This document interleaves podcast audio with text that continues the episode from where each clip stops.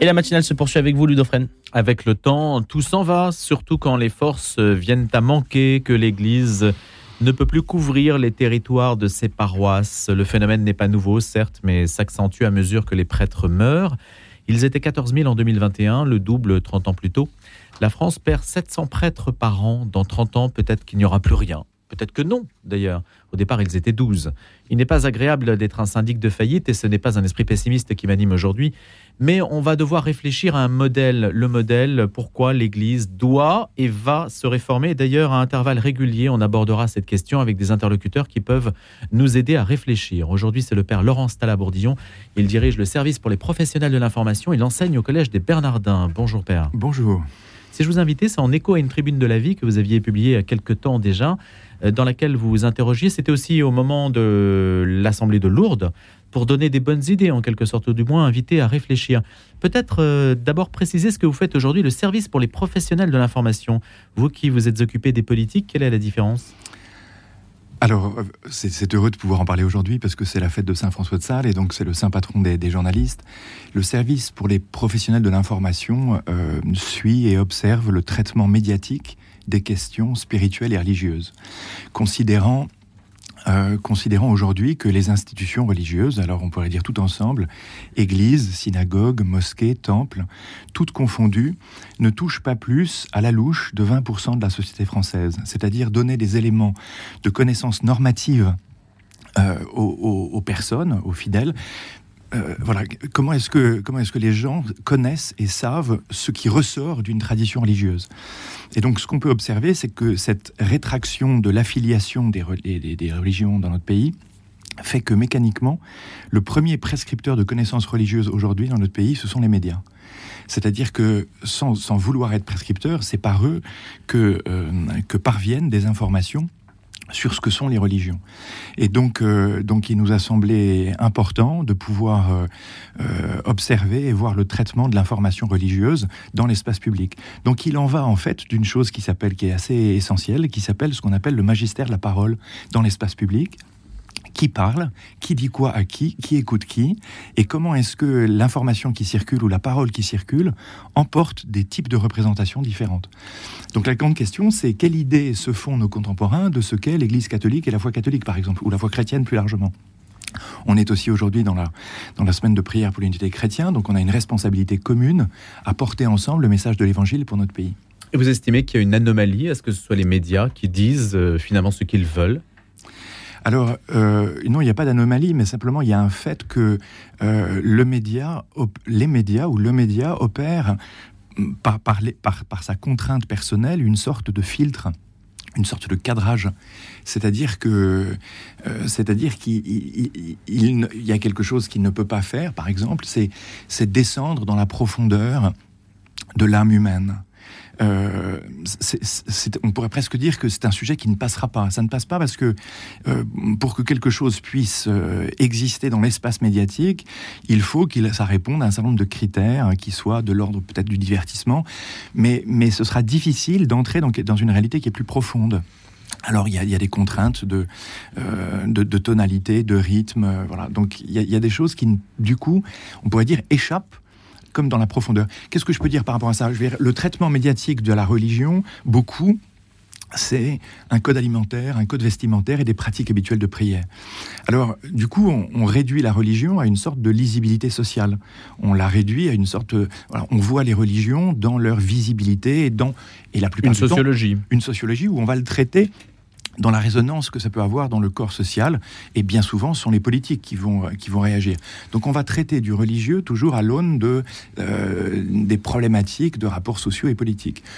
Or, en fait, euh, la, question des, des, traditions religieuses nous amène sur une réalité beaucoup plus profonde et beaucoup plus intime de la personne. Et cette question, elle est beaucoup plus difficile à traiter médiatiquement. Alors, Laurence Talabordillon, comment, comment arrivez-vous à ce chiffre de 20% en fait. Vous dites 20%, c'est une estimation de dire la parole en fait d'un religieux ne touche pas plus de 20% de la population. C'est-à-dire que les institutions religieuses elles-mêmes, les institutions religieuses, églises, synagogues, mosquées, temples, comme je le disais, toutes confondues, vont euh, toucher, c'est-à-dire rejoindre des personnes de notre pays en leur permettant d'accéder à des éléments de connaissance normative au sujet de ce que sont ces traditions religieuses. Parce qu'il y a ce que nous nous disons de nous-mêmes, ce que nous disons euh, sur ce que c'est que la foi chrétienne. Et donc, euh, on pourrait dire que ce sont les fidèles, les ceux qui pratiquent, ceux que nous rencontrons, qui, qui ont un accès à une connaissance qui vient de l'institution. L'accès en première main, en fait. L'accès hein. en première main. Donc, est-ce que je suis capable de rendre compte de ce qu'une tradition dit elle-même, dit d'elle-même Et non pas, est-ce que je connais une tradition à partir de ce qu'on en dit? Et 20%, ça vous, paraît, ça vous paraît faible? Ah ben c'est même euh, la plupart du temps, quand je dis 20% et je dis que c'est à la louche, à chaque fois que j'évoque ça, on me dit oh, oh c'est large, c'est-à-dire que vous êtes optimiste. C'est probablement moins. Donc, il se trouve que euh, le, dans notre société, un certain nombre de personnes sont en train, avec le traitement médiatique en effet, d'acquérir une certaine idée de ce que sont les traditions religieuses, euh, dont, dont je pense qu'il manque un aspect absolument fondamental qui est la dimension de la profondeur de la personne. Quand vous dites euh, qu'on ne pourra pas continuer comme ça, en fait, hein, le modèle aujourd'hui de qu'on a connu, issu du 19e siècle, le modèle paroissial, et le modèle aussi eucharistique d'une certaine façon, dont vous renouvelez un petit peu la définition, puisque l'Eucharistie, source et sommet de la vie chrétienne, logiquement, c'est la messe qui donc est le cœur de la pratique. Là, vous semblez dire que l'Assemblée est aussi euh, un, substrat, est aussi peut-être une solution, ce qui tend à penser que les messes, eh bien, euh, la messe ne sera plus le cœur nucléaire de l'Église. Alors, la, messe, elle reste le cœur. C'est la question euh, théologique. Euh, le Christ se donne à nous, mais il faut élargir la perspective. Je pense qu'il faut essayer d'élargir la perspective. La première chose, c'est que on part d'un constat. Je pense qu'il faut euh, accepter, c'est difficile, de voir les choses en face. Le fait est que depuis que je suis rentré au séminaire il y a 30 ans, la France a perdu 20 000 prêtres. Donc euh, logiquement, ça emporte euh, des adaptations et des réadaptations qui sont nécessaires, dont on voit qu'on essaye de toucher. Donc ce constat, il est fait euh, par des vicaires généraux, par des évêques qui aujourd'hui en France, alors c'est assez inégal effectivement en fonction des territoires, bien sûr, mais chacun sent bien que nous sommes à un moment, probablement à un moment charnière, qui nous oblige à avoir le courage de regarder l'avenir et d'essayer de penser euh, une nouvelle manière de faire quoi? Une nouvelle manière de faire en sorte que euh, les chrétiens qui se nourrissent de l'Eucharistie deviennent eux-mêmes euh, comme on le dit dans le chant, hein, devenez ce que vous recevez, des témoins vivants pour que l'évangile soit annoncé dans notre pays. Parce que finalement, la grande question, c'est pas forcément comment est-ce qu'on occupe l'espace, c'est comment est-ce que reste vivante en France l'annonce de l'évangile? Comment est-ce que la foi en la résurrection du Christ est vivante? Donc comment est-ce que et donc c'était déjà un petit peu ce que disait le, cardinal Lustiger. Il s'étonnait, il se disait mais dans le fond, euh, logiquement dans la société qui est la nôtre, euh, le, dimanche matin, euh, enfin toutes les personnes devraient être ailleurs qu'à l'église. Et pourtant, et pourtant. Et pourtant, il y en a qui sont toujours là. Donc il y a quelque chose qui fait que Dieu nous donne ceux qui sont là pour pouvoir être les témoins de l'Évangile. Alors, je voudrais faire oui, une autre observation, c'est que euh, on, assiste en fait en France, je, fais un constat un peu plus large et j'élargis la focale pour constater que notre pays connaît une crise qui est à la fois une crise des médecins, on l'entend, une crise des enseignants et une absence de prêtres. Et c'est très intéressant finalement d'observer que euh, euh, ces, trois, ces trois champs ou ces trois champs d'activité traduisent une perte Perte de quoi? Perte de conscience du soin du corps à travers les médecins, perte de conscience de la nourriture donnée à l'esprit à travers les enseignants, et perte de conscience du besoin de la vie de l'âme à travers les prêtres. Autrement dit, le fait que quand on observe l'absence du nombre de, médecins, la chute du nombre d'enseignants et la chute du nombre de prêtres, nous assistons en fait à une sorte de dissolution de la conscience de ce qui fait que l'homme est homme, c'est-à-dire qu'il est corps, âme et esprit.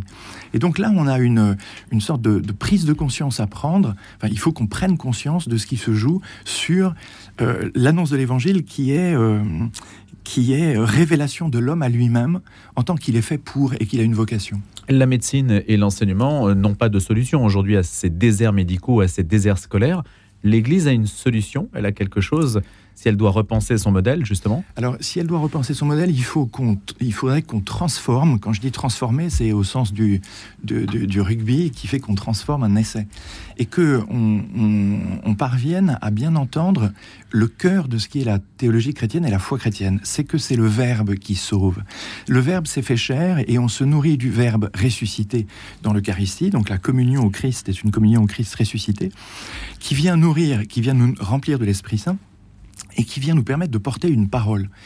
Et donc je pense que euh, ce qui est en jeu aujourd'hui dans notre société, c'est la capacité de transmettre une parole qui donne la vie, une parole justement qui rend l'espérance, parce qu'il ne faut pas que ce constat euh, nous fasse céder au pessimisme, au contraire, il faut qu'on arrive à redécouvrir que nous vivons de parole, que l'être humain est un être qui vit de parole, il est un verbe et il faut le nourrir de cette parole. Alors, Bien sûr qu'il y a une pratique religieuse rituelle sacramentelle, et il, faut une intelligence et une formation théologique pour bien comprendre ce à quoi nous communions quand nous communions, mais dès l'instant où on vient de communier, donc on devient nous-mêmes une parole vivante. Et il faut que, il faut que non seulement nous soyons une parole qui s'exprime en, en, geste, en attitude. C'est pour ça que je parle euh, du, du, sacrement du frère, du sacrement de la sœur, du sacrement de la charité qu'on arrive à une, à une communion sacramentelle et, à un service fraternel et à un engagement de nous-mêmes. Mais on n'imagine pas une église sans prêtre.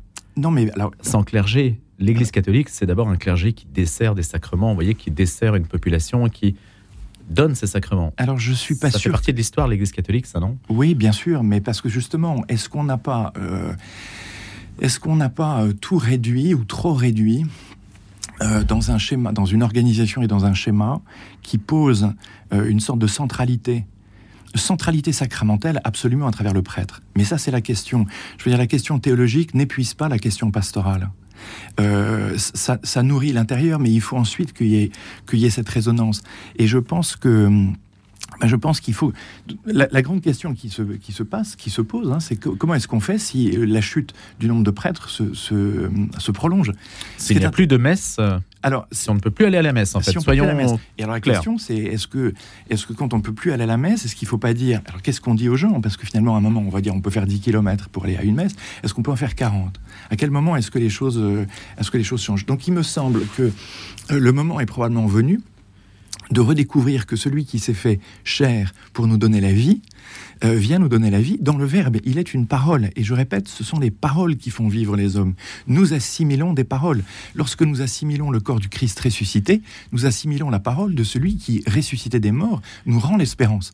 Donc, euh, vraiment, encore une fois, hein, quelle est cette parole qui se tient au cœur de la vie d'un chrétien, qui le tient en vie et qui dynamise son existence? Mais alors, qu'attendez-vous des chrétiens? Est-ce qu'ils doivent justement, au nom de la parole qu'ils ont reçue et qu'ils doivent divulguer, propager, est-ce qu'ils deviennent eux-mêmes des formes de comment dirais-je, de propagateurs, des sortes, un peu comme dans le protestantisme, où chacun pourrait s'improviser, ou même dans l'islam d'ailleurs, chacun peut s'improviser imam ou, pasteur. Après tout, vous proposez de décliner le modèle catholique sur le modèle d'autres religions? Non, non, pas du tout. Je pense que chacun, chaque baptisé doit vivre son existence de baptisé, comme ce qu'on appelle prêtre, prophète et roi.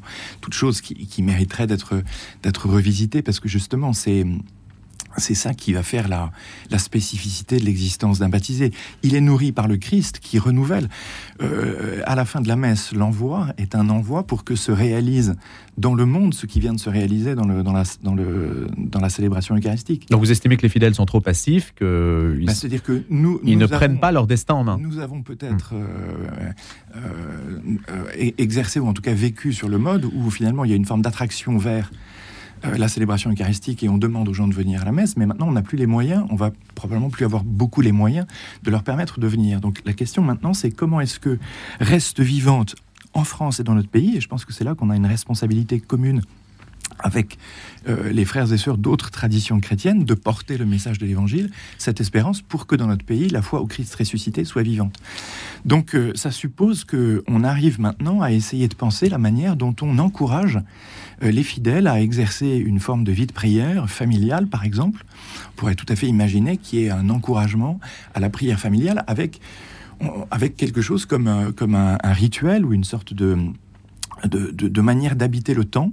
Comment est-ce que on peut, comment est-ce que par exemple les évêques de France pourraient offrir une, une, façon de, vivre la semaine avec, avec, une, euh, avec une prière qui, qui saisisse toute la semaine et qui permette de vivre ça en famille? Où en sont-ils dans ces réflexions-là, euh, Père Laurence Talabourdillon? Alors, euh, alors, à la suite de la, du rapport de la SIAZ, les évêques ont initié des commissions qui réfléchissent à la, qui ouvrent et qui réfléchissent aux, grandes questions qui se posent. Il y a une commission sur le ministère et la vie des évêques, et il y a une commission sur le ministère et la vie des prêtres.